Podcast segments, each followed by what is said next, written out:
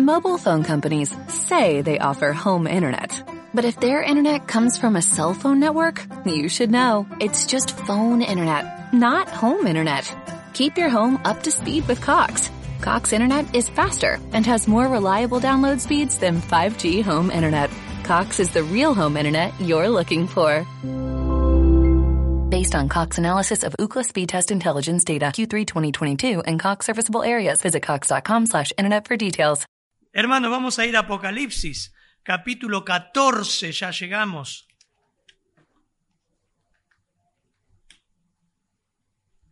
Hoy vamos a ver las características de los verdaderos testigos de Jehová. ¿Cuántos alguna vez han recibido en su casa o en la puerta, no? Infinidad de veces, ¿no? Los, los testigos de Jehová. Y han escuchado hablar de eso. Y han escuchado hablar de los 144 mil que heredarán el reino. Bueno, la Biblia habla de eso. El tema es cuando sacas un pasaje fuera de contexto, se hace un pretexto. Vamos a ir a Apocalipsis capítulo 14. Yo tengo la versión. ¿Quién de hoy, Fabián? Verónica, Fabián, bueno, no importa. Me van a ayudar ahí. Vamos a ir a Apocalipsis capítulo 14. Tengo la versión Reina Valera 60, la versión Las Américas. Le leo la versión Las Américas. Dice, miré y aquí que el Cordero estaba en pie sobre el monte Sión y con él 144 mil que tenían el nombre de él y el nombre de su padre escrito en su frente, en la frente. Y oí una voz del cielo como el estruendo de muchas aguas y como el sonido de un gran trueno, y la voz que oí era como el sonido de arpistas tocando sus arpas y cantaban un cántico nuevo delante del trono y delante de los cuatro seres vivientes y de los ancianos, y nadie podía aprender el cántico sino los 144 mil que habían sido rescatados de la tierra. Estos son los que no se han contaminado con mujeres, pues son castos. Estos son los que siguen al Cordero a donde quiera que va. Estos son estos han sido rescatados de entre los hombres como primicias para Dios y para el Cordero. En su boca no fue hallado engaño. Están sin mancha. Reina Valera 60 culmina el versículo 5 y dice, en sus bocas no fue hallado mentira, pues son sin mancha delante del trono de Dios. Padre, gracias por tu palabra, Señor. Gracias por este estudio que estamos haciendo, atravesando el libro de Apocalipsis. Nunca lo hemos, nunca lo hemos estudiado, Señor, así. Y gracias por las verdades privilegiadas que estamos aprendiendo. Oramos que no sea solamente una curiosidad o simplemente argumentos para debatir o una escatología más, sino que tu palabra nos lleve a la verdad central del texto, Señor, y tu Espíritu Santo lo aplique a nuestra vida, en el andar cotidiano, hoy día, Señor, en nuestra relación con la iglesia, con los hermanos, con el incrédulo, Señor. En tu nombre, Señor, oramos. Amén, amén. Y esa es la idea de Apocalipsis, hermanos. No solamente despertar curiosidad, decir, wow, todo esto que va a pasar, sino que impacte e impregne nuestra vida. Los capítulos 14 y 15 presentan diversos detalles del escenario mundial tanto en la tierra como en el cielo. Es la preparación de la serie final de las copas de los juicios, del capítulo 16 en adelante. 12, 13 y 14 son un interludio. El capítulo 11, versículo 15, comienza con la séptima trompeta, pero recién en el capítulo 15 se vuelve a abordar los juicios. Acá hay un interludio. Los capítulos 12 y 13 nos mostraron la perspectiva de Satanás en la tribulación. ¿Se acuerdan? Vimos todo el escenario, Satanás echado del cielo, todo lo que comienza a hacer en la tierra, el falso profeta, el anticristo, terminamos de ver la semana pasada, hoy hicimos el inductivo. Pero este capítulo 14 es un capítulo brillante, contrastante con todo lo que vimos, porque aquí aparece Dios actuando. Dios, no Satanás, Dios actuando. Fíjense que ahora comienza con un grupo, 144 mil. Ustedes tienen ahí eh, Reina Valera que es el cántico de los 144 mil. ¿Quiénes son? Para eso tenés que ir al texto, porque el mismo texto, el contexto te explica quiénes son. Siete, capítulo 7, vayan ahí. Capítulo 7, versículo 1. Después de esto vi a cuatro, me va a ayudar Fabián, ¿no? Lees 7, 1 al 8, miren. Después de esto vi cuatro ángeles de pie en pie sobre los cuatro ángulos de la tierra, que tenían los cuatro vientos de la tierra, para que no soplase viento alguno sobre la tierra, ni sobre el mar, ni sobre ningún árbol.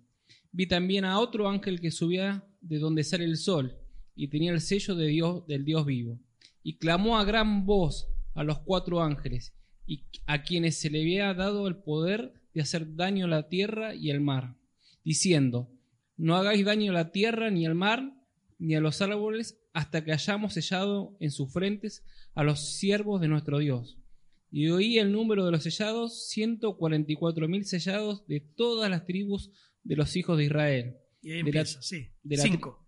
De la tribu de Judá, doce mil sellados. De la tribu de Rubén, doce mil sellados. De la tribu de Gad, doce mil sellados. De la tribu de Aser, doce mil sellados. De la tribu de Neftalí, doce mil sellados. De la tribu de Manasés, doce mil sellados. De la tribu de Simeón, doce mil sellados. De la tribu de Leví, doce mil sellados. De la tribu de Isar, Isaacar, doce mil sellados. Y de la tribu de Zabulón, doce mil sellados. De la tribu de José, doce mil sellados. Y de la tribu de Benjamín, doce mil sellados. Ah, claro, yo estoy leyendo versión Las Américas. Y acá Reina Verde 60 le agrega sellados, ¿no? porque acá no lo veía que dice sellado. Es interesante porque claramente te dice que son judíos y te da un número específico. Este es el primer fruto de judíos salvos que creyeron en Cristo en el tiempo de la tribulación. Siento, hace la cuenta, 12.000 por 12, 144.000. No hay mucho que, que aclarar, es literal te da específicamente el Señor que esto es un grupo de judíos. Así que este grupo es un grupo impresionante, hermanos. Es como tener ciento, decía un autor que decía, es como tener 144 mil Isaías, 144 mil Daniel. Son hombres de Dios, familias de Dios que representan estos hombres. Pero son 144 mil. Cuando digan, ¿qué es esto? Son judíos que van a, van a ser los primeros que van a creer y recibir el Evangelio en los primeros momentos de la tribulación. De la tribulación y de la gran tribulación. En esos siete años este grupo se va a destacar. Vamos a ver en primer lugar la escena. La escena, versículo 2, miré, eh, miré y aquí, perdón, versículo 1, he aquí que el Cordero estaba en pie sobre el monte de Sión y con él 144 mil que tenían el nombre de él y el nombre de su padre escrito en su frente. Es interesante porque Juan ahora cambia, la escena nos lleva a Dios, no a Satanás. Dice, miren, yo miré y aquí que el Cordero estaba en pie sobre el monte de Sión. ¡Qué escena! Por favor, profetizada por todo el Antiguo Testamento. El monte de Sión de Israel es terrenal, no es en el cielo, hermanos, es acá en la tierra. Y hay evidencias escriturales que te dicen, eso es en la tierra. Eso va a pasar cuando el Señor venga y se afirme en el monte de Sión. Salmo 2, un salmo mesiánico, dice, ¿por qué se amotinan las gentes? Y los pueblos piensan cosas vanas. Se levantarán los reyes de la tierra los príncipes consultarán unidos contra Jehová y contra su ungido, diciendo, rompamos sus ligaduras y echemos de nosotros sus cuerdas. El que mora en los cielos se reirá, el Señor se burlará de ellos, luego hablará a ellos en su furor y los turbará su ira. Pero yo he puesto a mi rey sobre Sión, mi santo monte, dice el Señor. Isaías, solamente dos leo. Isaías 24, 21 dice, acontecerá en aquel día que Jehová castigará al ejército de los cielos en lo alto y a los reyes de la tierra sobre la tierra. Serán amontonados como amontona a los encarcelados en mazmorra y en prisión. Quedarán encerrados y serán castigados después de muchos días. La luna se avergonzará y el sol se confundirá cuando Jehová de los ejércitos reine en el monte de Sión y en Jerusalén y delante de sus ancianos. Sea glorioso. No se refiere metafóricamente al cielo.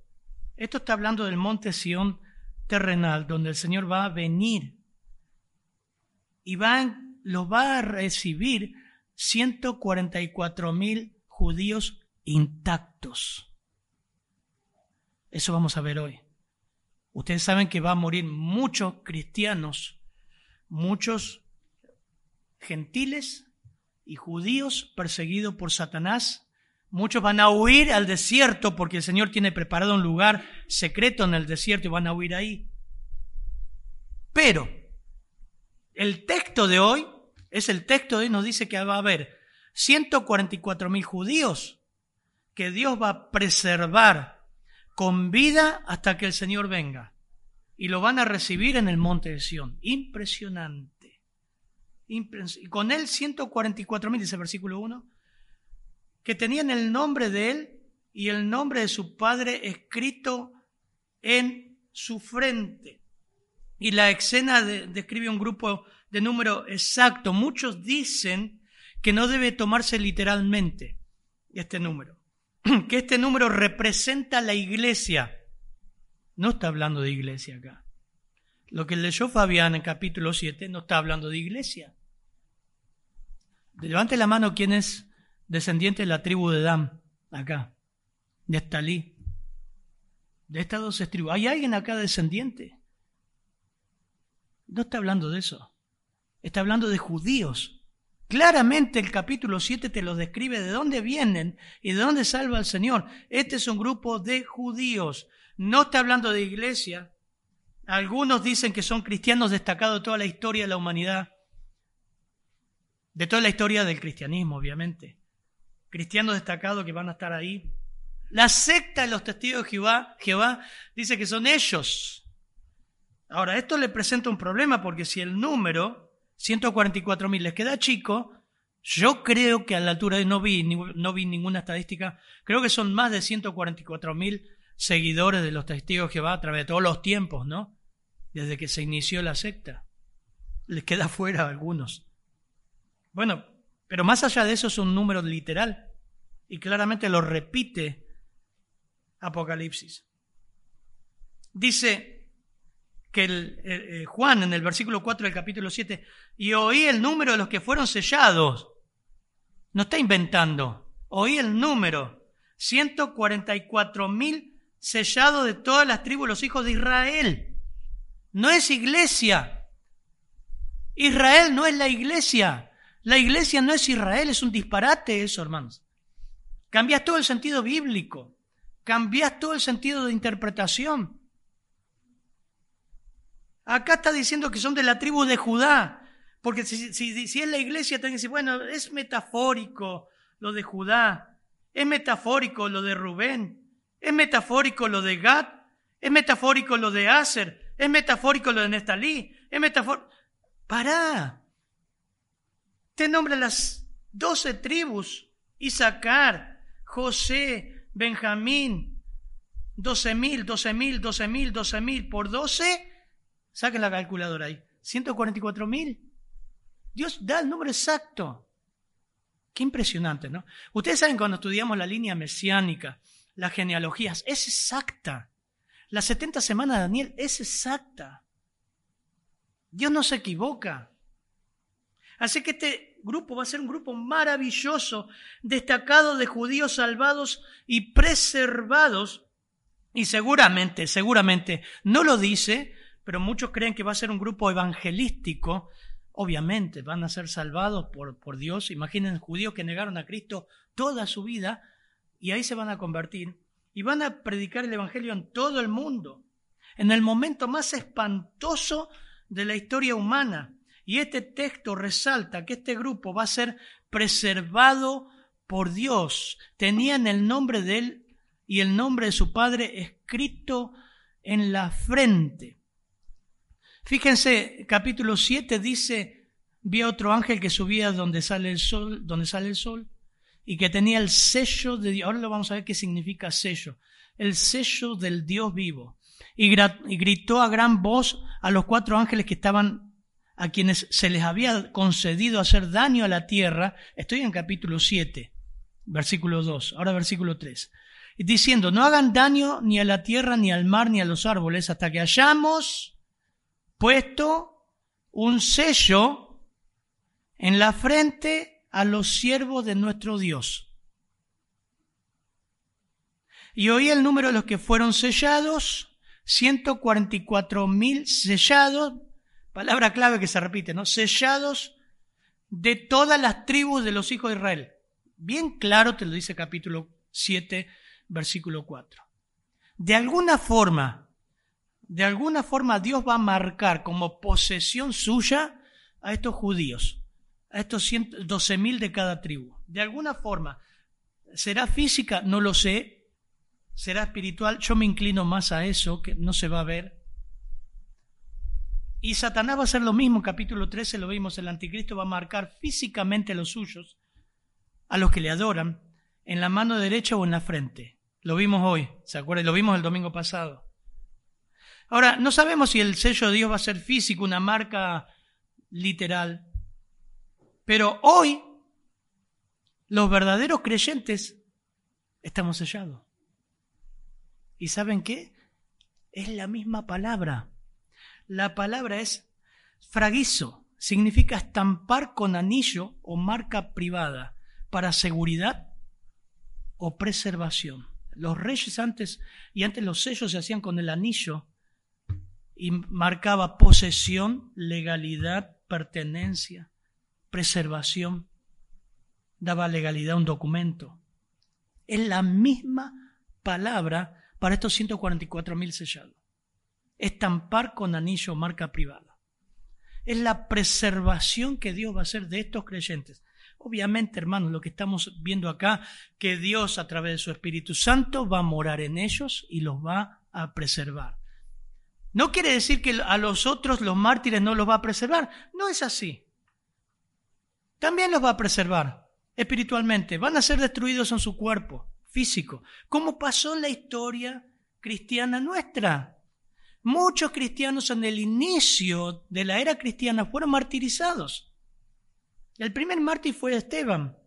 Y de ahí seguimos, ¿no? Toda la historia de los mártires. Hoy día hay países donde cristianos son muertos por las escrituras, pero tienen el sello de Dios, el sello de pertenencia. Lo que muestra acá que Dios va a preservar un grupo con un propósito, hasta el milenio, vivos. Lo va a preservar vivos con sus cuerpos, con, vivos, vivos. Ellos van a recibir al Señor en el monte de Sión. 144 mil, no todos. Muchos van a ver también, muchos van a ver creyentes gentiles y judíos, pero este será un grupo destacado que Dios lo va a utilizar. Muchos van a morir. Apocalipsis capítulo 6, 7 muestra a los mártires de la tribulación que dice, ¿hasta cuándo, Señor? Pero este grupo de 144 mil, Dios los va a preservar y Dios nos preserva, hermanos. No estamos hablando de físico. Pablo dijo, nos vamos gastando, el hombre exterior se va desgastando, el interior se renueva día a día. Vamos a leer Romanos 8, 35 al 39, lo que habla esta posesión de Dios en nosotros y muestra cuánto nos ama Dios a pesar de lo que atravesemos en el mundo. Fabián, por favor, 8, 35 al 39. Dice, ¿quién nos separará del amor de Cristo? ¿Tribulación o angustia o persecución o hambre, o desnudez, o peligro, o espada. Como está escrito, por causa de ti somos muertos todo el tiempo, somos contados como ovejas de matadero. Antes, en todas estas cosas somos más que vencedores por medio de aquel que nos amó, por lo cual estoy seguro de que, la, de que ni la muerte, ni la vida, ni, ni ángeles, ni principados, ni potestades, ni lo presente, ni lo porvenir, ni lo alto, ni lo profundo, y ninguna otra cosa creada nos podrá separar del amor de Dios que es en Cristo Jesús nuestro Señor nuestro. Amén. Y Efesios nos dice 1.13, en él también vosotros, hoy el hermano Walter leyó capítulo 2, capítulo 1, versículo 13, habiendo oído la palabra de verdad, el evangelio de vuestra salvación. O sea, usted tiene que oír el evangelio. Pero con oír el evangelio no pasa nada. Y habiendo creído en él, eso significa una fe salvífica, donde usted sigue, comienza a seguir al Señor y le dice, Señor, fue por mí que moriste. Yo soy pecador y estoy perdido. Creo en el Evangelio, creo en Cristo, creo que la sangre de Cristo es suficiente para perdonar todos mis pecados. Estoy arrepentido, Dios, de mis pecados. Me hiciste ver mi inmundicia. Habiendo creído en Él, fuiste sellados, la misma palabra, sfragizo, estampar con anillo marca privada para seguridad o preservación. Fuiste sellados con el Espíritu Santo de la promesa que es las arras de nuestra herencia hasta la redención de la posesión adquirida para la alabanza de su gloria. Esto nos demuestra, hermanos, que la actividad del Espíritu Santo en la tribulación va a ser plena. Va a estar salvando, convenciendo el pecado, va a estar sellando a los suyos. Pero este grupo va a ser especial. Y Dios tuvo un propósito. Más adelante lo vamos a ver ahora. Son las primicias de Dios del pueblo judío. Y los va a utilizar a pleno. Vimos la escena, ahora vemos una potente alabanza que describe este momento. Dice, y oí, Fabián, por favor, dos y tres, y oí. Y oí una voz del cielo como estruendo de muchas aguas y como sonido de un gran trueno. Y la voz que oí era como de arpistas que tocaban sus arpas. Y cantaban un cántico nuevo delante del trono y delante de los cuatro seres vivientes y de los ancianos y nadie podía aprender este cántico sino aquellos 144.000 que fueron redimidos de entre los de la tierra. Amén. Otra evidencia que esto es en la tierra y no es en el cielo, Juan dice, oí una voz desde el cielo. Él está en la tierra, está en el monte de Sion, está en Jerusalén. Oí una voz del cielo. Es dramático todo esto, ¿no? como un estruendo de muchas aguas. Cuando el Señor habla en capítulo 1 y aparece a Juan que cae como muerto a sus pies, ante la voz del Señor también se refiere como muchas aguas, como sonido de un gran trueno. Eso quiere decir que es, mucho, es fuerte, es potente. Y la voz que oí era como el son... Vieron que hizo similes. Similes cuando dice cómo, usa metáforas, compara. Como de muchas aguas como un gran trueno, como, la voz era como el sonido de arpistas tocando sus arpas. Es interesante. Y cantaban un cántico nuevo delante del trono. Era una gran alabanza. O sea, ellos estaban ahí en el monte Sión, comenzaron a escuchar desde el cielo un gran coro celestial. Imaginen eso, se me pone la piel de gallina. En la venida del Señor uno cree que va a haber truenos, rayos láser, pero dice que los 144 mil, seguramente los que queden vivos, van a escuchar alabanzas del cielo descendiendo sobre Jerusalén. Esto comenzó en capítulo 5 y ahora baja y se unen los 144 mil y los que queden vivos en el, en el tiempo final. Fíjense capítulo 5, simplemente me siguen, yo les leo comienza esta alabanza. Cuando hubo tomado el libro, los cuatro seres vivientes, los veinticuatro ancianos, se postraron delante del cordero, cordero y todos tenían arpas. ahí está, ahí comenzó. Estaban ensayando y en un momento empezaron a tocar. Las arpas siempre fue símbolo de gozo y de alegría en el Antiguo Testamento, de, de festejar, de alegría y tenían copas de oro llenas de incienso, que son las oraciones de los santos, y cantaban un cántico nuevo diciendo, digno eres de tomar el libro y abrir sus sellos, porque fuiste inmolado con su sangre, y con tu sangre nos has redimido para Dios de todo linaje, de toda lengua, de toda nación. Acá está la iglesia cantando en el cielo. Recuerden que los 24 ancianos lo describimos bien quiénes eran. Representantes de la iglesia arrebatada en el cielo. Y nos has hecho para nuestro Dios reyes y sacerdotes. Los ángeles no son reyes y sacerdotes. Y reinaremos sobre la tierra. Los ángeles no van a reinar sobre la tierra. Eso se le promete a la iglesia. Y lean los primeros capítulos, el mensaje a las iglesias de Asia. Luego se unen los ángeles. Versículo 11. Y miré y oí la voz de muchos ángeles alrededor del trono y de los seres vivientes y de los ancianos.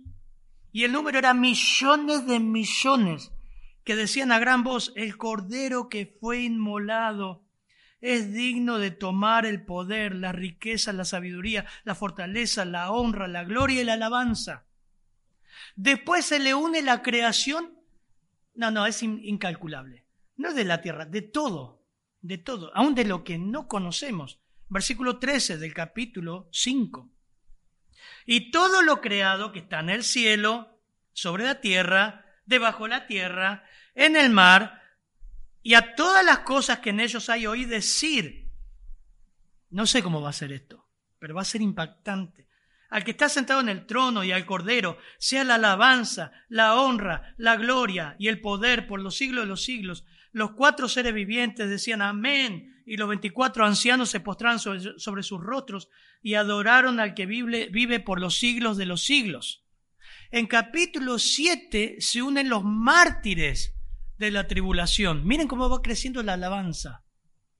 Después de esto miré, versículo 9 del capítulo 7, y aquí una gran multitud, la cual nadie podía contar, de todas las naciones y tribus, pueblos y lenguas, y estaban delante del trono y de la presencia del Cordero, vestidos de ropas blancas, con palmas en las manos, lo explicamos eso, y clamaban a gran voz diciendo, la salvación pertenece a nuestro Dios, que está sentado en el trono y el Cordero. Y usted dice, ¿y usted, pastor, qué sabe si son los santos de la tribulación? Mire, te explica todo el texto. Entonces uno de los ancianos lo codeó a Juan y dice, che, no, no dijo así, pero le dijo, le habló diciendo, porque fue una pregunta tonta, porque él sabía quién era. Estos que están, uno de los ancianos, uno de los líderes de las iglesias, uno que representa la iglesia, estos que están de ropas blancas, ¿quiénes son? ¿De dónde han venido? Estoy leyendo el versículo 13, 7.13.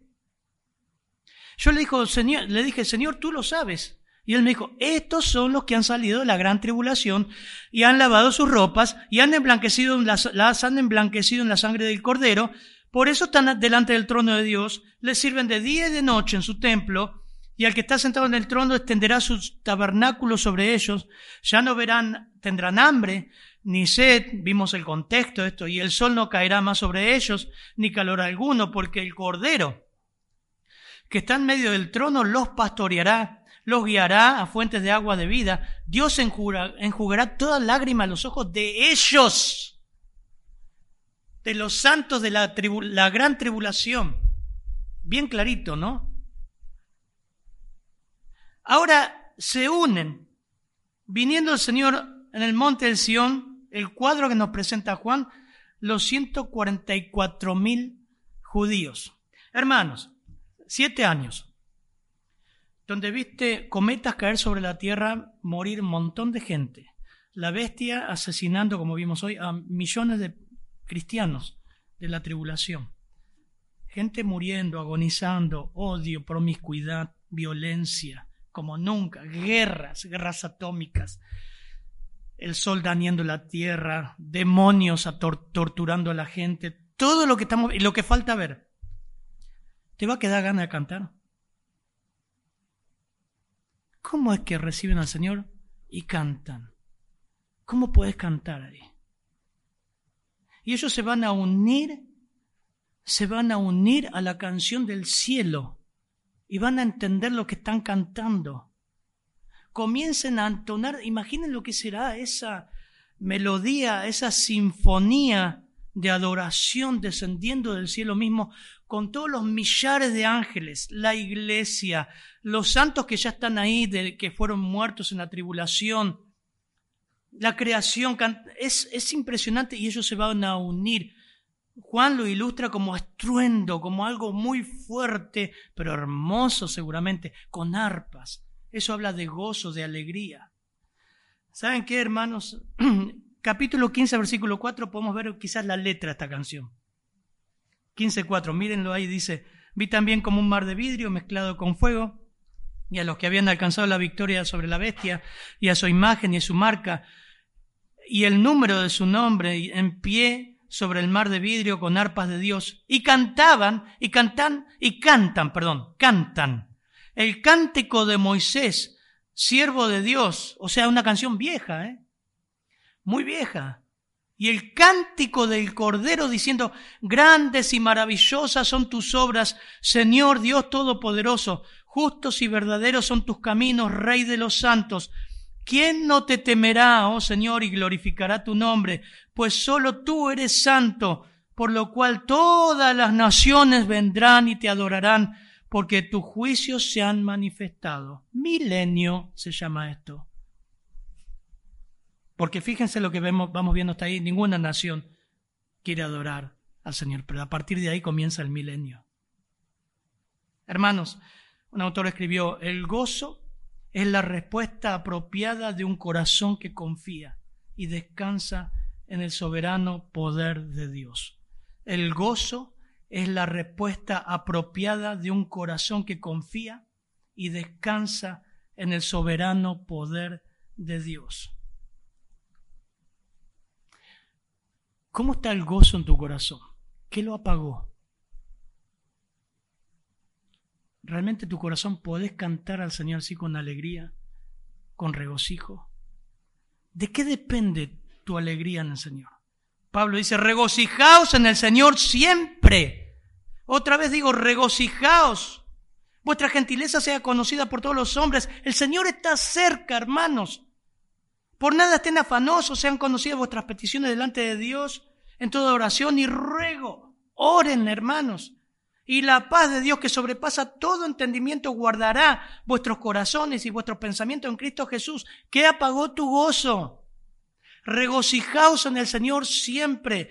Esta gente con el panorama más oscuro de la historia de la humanidad recibirán al Señor y se unirán al canto. No van a estar ahí. La verdad venimos de siete años de sufrir. Van a regocijarse. Estad siempre gozosos, dice Pablo, eh, Juan, perdón. Primera Tesalonicenses 5:16, el apóstol Pablo. Estén siempre gozosos. Oren sin cesar. Den gracias en todo, porque esa es la voluntad de Dios. Otra forma es pecado, hermano. No apaguen al espíritu. No menosprecien las escrituras, las profecías. Examinen todo, retengan lo bueno, obténganse de toda especie del mal. Puedes cantar así a Dios. No solamente en el culto, en nuestra vida diaria, cada día que amanecemos, cada día que venimos del trabajo, podemos decir, Señor, gracias. Y hay problemas, Señor, gracias. Señor, ¿a quién iremos? Tú tienes palabra de vida eterna. Señor, gracias. Cuando te empezás a quejar y quejar y quejar y nos empezamos a quejar y nos empezamos a amargar, perdemos el gozo. Las cualidades de los rescates. Vimos la escena, vimos la poderosa alabanza, la cual nosotros también vamos a ser parte, glorificados ya delante del Señor. Vamos a cantar como... No va a haber ninguna desafinación. Todos van a cantar de forma excelente, con cuerpos glorificados. Versículo 4 al 5, por favor. Estos son los que no se contaminaron con mujeres, pues son vírgenes. Estos son los que siguen al Cordero por donde quiera que va. Estos fueron redimidos de entre los hombres como primicias para Dios y para el Cordero. Y en sus bocas no fue hallada mentira, pues son sin mancha delante del trono de Dios. Amén. Estos son los que no se han contaminado con mujeres, dice la versión de las Américas, son castos. Estos son los que siguen al Cordero donde quiera que va. Estos son, han sido rescatados entre los hombres como primicias para Dios y para el Cordero y en su boca no fue hallado engaño o mentira. Están sin mancha. Reina Valera agrega delante del trono de Dios. ¿Cómo son? ¿Qué características tienen? Bueno, el Señor quiere que nosotros aprendamos de ello, hermanos, porque esto es, es, un cuadro comparativo con nosotros. Así debe ser el creyente. No son superhombres. Son hombres que van a tener el Espíritu Santo el mismo que tenés vos y yo. Son hombres que van a atravesar la situación más oscura, más espantosa que ha atravesado cualquier cristiano, aún los mártires de la tribulación, de, la, la iglesia primitiva. Espantosa, con Satanás reinando con su trilogía satánica. Pero van a tener el mismo Espíritu Santo que usted y yo. Así que estas cualidades que Dios quiso que estén acá es también aplicable a nosotros. Porque nosotros no estamos atravesando lo que ellos van a atravesar. Y si lo atravesás, que lo hagas así. En primer lugar, pureza, dice. Fíjense el versículo, mm, Fabián, por favor, nuevamente. Estos son los que no se contaminaron con mujeres, pues son vírgenes. Estos son los que siguen al Cordero por donde quiera que va. Estos fueron redimidos de entre los hombres como primicias para Dios y para el Cordero. Bien, hasta ahí. Lo primero dice, no se han contaminado con mujeres. Reina Valera 60 dice, estos son los que no se han contaminado con mujeres. La idea que ellos son castos, ahora, ¿qué, es lo que quiere decir acá? ¿Que no son casados? ¿Quiere decir que si te casas te contaminas? No, entonces no puede ser eso. Porque honroso sea el matrimonio con lechos y mancilla. Dios honra el matrimonio.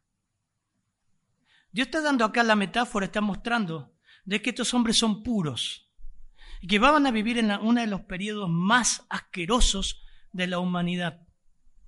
Y no se van a contaminar con las mujeres y con la promiscuidad sexual que va a reinar en ese tiempo.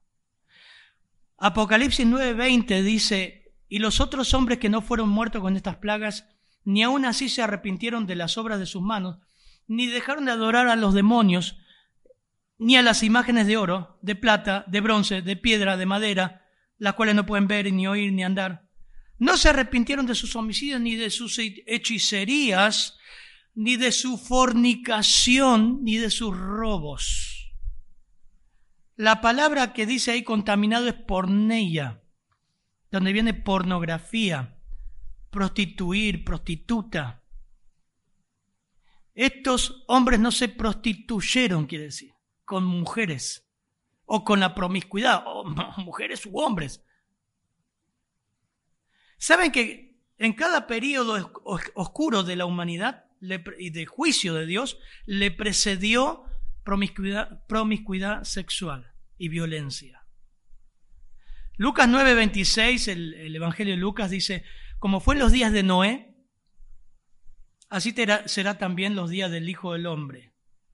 Comían, así será también los días del Hijo del Hombre. Comían, bebían, se casaban y se daban en casamiento hasta que hasta el día en que entró Noé en el arca y vino el diluvio y lo destruyó a todos. Asimismo como sucedió en los días de Lot. Comían, bebían, compraban, vendían, plantaban, edificaban, mas el día en que Lot salió de Sodoma llovió del cielo fuego y azufre y lo destruyó todo. ¿Qué está diciendo el Señor en Lucas 9? Que en los últimos días van a ser como esas dos etapas más oscuras de la humanidad. En los días de Noé, ustedes saben que Dios se arrepintió de haber creado al hombre, dijo, le dolió el corazón por la violencia, la promiscuidad. En los días de Lot quisieron violarse a los ángeles, hermanos. Y se acuerdan, un ángel tomó a Lot, cegó a la gente y lo metió dentro de la casa y dice, tenés que huir ya, toma todo y andate. Ese será el punto moral de este tiempo. Por eso lo que destaca el autor, que estos hombres no se van a ver contaminados se van a mantener alejados del pecado sexual, de su cultura. Hombres moralmente puros en medio de la oscuridad satánica, como nunca. Imagínense ahora hay promiscuidad, ¿no? Imagínense cuando sea liberado el mal en este mundo. Pablo dice en 1 Tesalonicenses 4:3, pues la voluntad de Dios es vuestra santificación, que se aparten de fornicación. Que cada uno sepa detener su propia esposa en santidad y honor, no en pasión de concupiscencia como los gentiles que no conocen a Dios, Que ninguno agravie ni engañe en nada a su hermano, porque el Señor es vengador de todo esto. Como ya os hemos dicho y testificado, pues no, no nos ha llamado Dios a la inmundicia, sino a la santificación. Así que el que desecha esto no desecha a los hombres, desecha a Dios, que también nos dio el Espíritu Santo. Tendría que hablar todo el contexto ahí, pero Pablo está diciendo, hermanos, la vieja pasada, la, la, pasada vieja, pasada manera de vivir tiene que cambiar. Y tengan cuidado en el trato entre ustedes. Muchos ahí, la palabra mujer significa cuerpo o vaso, pero también significa esposa. Algunos dicen que se está refiriendo al propio cuerpo, mantenerlo en pureza, no en fornicación. Yo creo cuando dimos tesalonicenses, cuando habla de agraviar en nada a su hermano, tiene que, tiene que ver porque también está implicada la codicia, la inmoralidad también tiene codicia, pero tiene que ver con desear la mujer del prójimo también. Y eso pasa en las iglesias, hermano. A veces la Corinto dice que había tanta inmoralidad que ni en el mundo se veía tanta inmoralidad como en Corinto. Era terrible. Se tendrían que haber eh, avergonzado de lo que tienen. Y están con soberbia, ¿se acuerdan, Corinto? Quiten ese perverso entre ustedes, que no se ha arrepentido. Pablo nos muestra y las escrituras que esta debe ser una característica del creyente, pureza moral. No solamente de los casados, de los solteros. Hermanos, dice 1 Corintios 6, 20, 18, huid de la fornicación. Ah, hoy decían, no, ayer decían, mi, ejemplo, un personaje bíblico que me gusta, José. José huyó. Génesis 39. Huyó de una mujer que lo asió de su ropa y quiso acostarse con él, ¿se acuerdan? Aprovechó cuando estaba solo. Huid, huid. Cualquier otro pecado que el hombre cometa está fuera del cuerpo, más el que fornica contra su propio cuerpo peca. Hermano, que no te cambien la mentalidad, no le llames normal al concubinato. No le llames normal a que dos jóvenes se amen y se toquen. Hermano, el sexo fuera del matrimonio o extramatrimonial es pecado.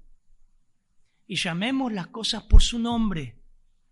Una de las evidencias, una de las características de estos judíos va a ser su pureza en medio de tanta inmoralidad. Consumir, la palabra porneia ahí viene también, deriva la palabra pornografía. Consumir, consumir pornografía es pecado. Y eso nos debe caracterizar la pureza. En segundo lugar, dice, estos siguen, fíjate Fabián, por favor, versículo 4 creo que es. Sí. Estos son los que no se contaminan, contaminaron con mujeres, pues son vírgenes. Estos son los que siguen al Cordero por donde quiera que va. Me encanta esa frase. Y la segunda, la segunda cualidad de estos 144.000 no solamente su pureza, sino su lealtad. Las Américas dicen, estos siguen al, Cordero donde quiera que vaya. Es igual la traducción. Lo siguen donde va. Es un seguidor. Un seguidor de Cristo verdaderamente su discípulo. Un buen seguidor es aquel que apoya en las buenas y en las malas. Como Pedro, Señor, ¿a quién iremos? ¿No se quieren ir ustedes también? Juan 6. ¿Ustedes no se quieren ir? Cuando el Señor empezó a afinar el mensaje, la gente lo dejó. Porque la gente le, escuchaba, eh, le gustaba escuchar cosas bonitas. Pero cuando dijeron, el Señor empezó a decir, tienen que morir a sí mismo, tomar su cruz, yo soy el pan de vida, la gente empezó a dejarlo. ¿Ustedes quieren irse también? Y Pedro dijo las palabras tan lindas, ¿no? ¿A quién iremos? Como Asaf, ¿no? Salmo 73. ¿A quién tengo yo en los cielos sino a ti? Y fuera de ti nada en la tierra. Seguidores de Cristo. Así dice el texto. Estos son los que no se contaminan moralmente puros. Estos son los que siguen al Cordero donde quiera que va. Donde va Cristo, van ellos. Seguidores de Cristo. Seguidores de Cristo seguidores de Cristo, no seguidores de pastores, ni seguidores de hermanos, seguidores de Cristo. Esto es interesante, esto se llama lealtad. Pablo en 1 Corintios 3, si me quieren acompañar, dice, de manera que yo, hermano, no pude hablaros como a espirituales, sino como a carnales, como a niños en Cristo. Os di a beber leche y no vianda, porque aún no eras capaces, ni sois capaces todavía, porque aún sois carnales. ¿Por qué, Pablo, somos carnales? Pues habiendo entre vosotros celos, contienda, disensiones, son disensiones, son, no son carnales y andan como hombres. Cuatro, 1 Corintios 3, 4. Porque diciendo uno, yo ciertamente soy de Pablo, y el otro, yo soy de Apolos. ¿No son carnales? Y esta frase, hermano. Miren, el gobierno pluralista de ancianos es bíblico y es lo que Dios manda, es lo ideal para una iglesia. Tener tres, cuatro, cinco, seis pastores, treinta y tres que lo tiene MacArthur. Pastor MacArthur compartió Mario, tuvo una intervención, salió bien, gracias a Dios. ¿no? 86 años creo que cumple ahora. Pero tiene su riesgo. ¿Saben cuál, cuál es el riesgo? Primera Corintios 3. Tenían los mejores pastores, Pablo, Pedro, Apolos, y aún así la iglesia se dividió. Ahora, la gente es divisiva, de por sí. La gente es sectarista de por sí. Los creyentes estamos hablando. ¿eh? Primera Corintios 3. Imaginen si los pastores Pablo, Pablo, Apolos y Pedro no hubiesen tenido criterio, principios y amor a Dios. Porque acá cuando empezaron a decir, ah, no, no, no, no, no, no, no, no, no, Pedro, no, Pedro no califica como pastor. Pedro negó al Señor tres veces. ¿Cómo puedes seguir a Pedro? Ah, no, yo soy de Pedro. Es el que habló en Pentecostés. No, no, no, yo soy de Pablo. A Pablo se le apareció el Señor en el, eh, camino a, Damasco. El cambio que Dios hizo en Pablo y cómo predicaban seguir a Cristo. Sí, pero Pablo asesinó un montón de cristianos. Así es, así es la gente, ¿no? se manda por WhatsApp. No, no, no, yo, yo, yo de Pablo, no, no, no me lo nombre, fue un asesino. Vos sabés que cuando mataron a Esteban, yo tenía un tío ahí que vio todo y pusieron la ropa de Esteban en los pies de él. Vas a seguir, estoy haciendo una parodia, ¿no? Y otros dicen, no, yo soy de Apolo. De Apolo.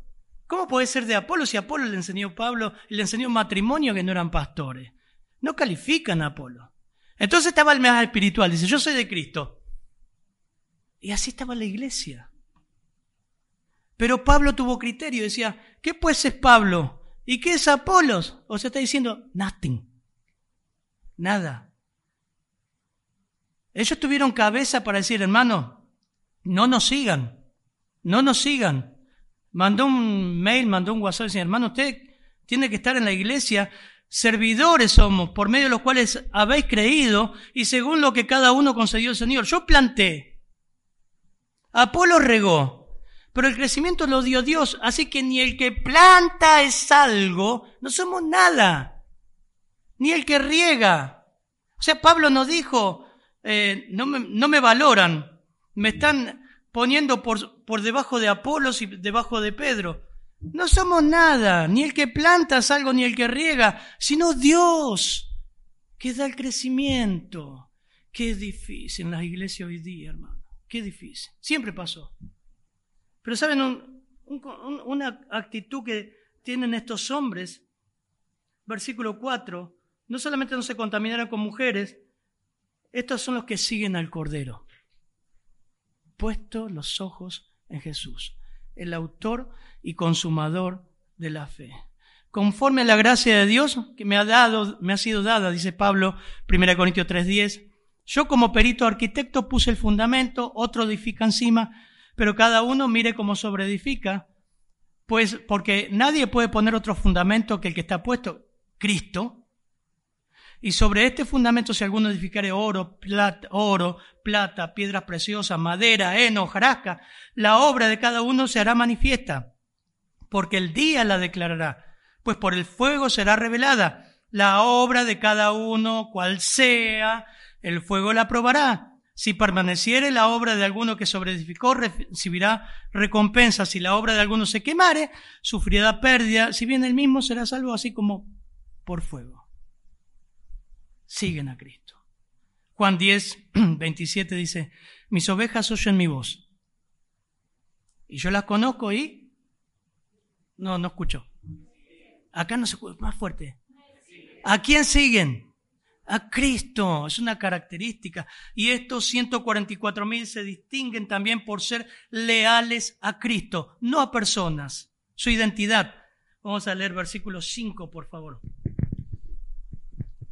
En sus bocas no fue hallada mentira, pues son sin mancha delante del trono de Dios. No, me, me pasé un poquito. Son los que no se contaminaron con mujeres, son los que siguen al Cordero por donde quiera que va. Fueron redimidos de entre los hombres como primicia para Dios y para el Cordero. Otra de las características, su identidad. Fueron redimidos, fueron comprados de la tierra. Nunca olvide de dónde nos sacó el Señor. Nos compró, nos sacó de la mugre del pecado. Ibas derechito al infierno.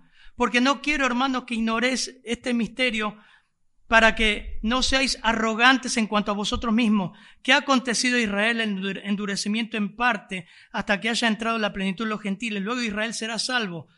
Acá está hablando de que este grupo de judíos va a ser salvo y acá están las primicias. Aplicado a nosotros, 1 Pedro 1.18, el Señor compró a este grupo de judíos.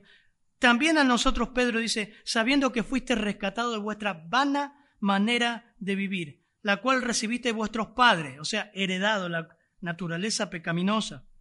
No con cosas corruptibles fuiste comprado, como oro, plata, sino con la sangre preciosa de Cristo, como un cordero sin mancha y sin contaminación, ya destinado desde la, de antes de la fundación del mundo, pero manifestado en los postreros tiempos por amor a vosotros.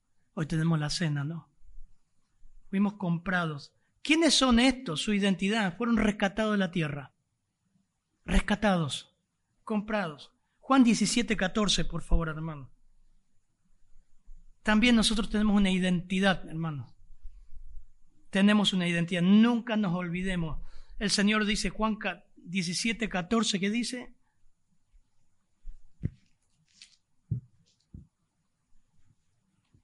San Juan. Yo, les he dado tu palabra, y el mundo los aborreció, porque no son del mundo, como tampoco yo soy del mundo. No son del mundo. 16.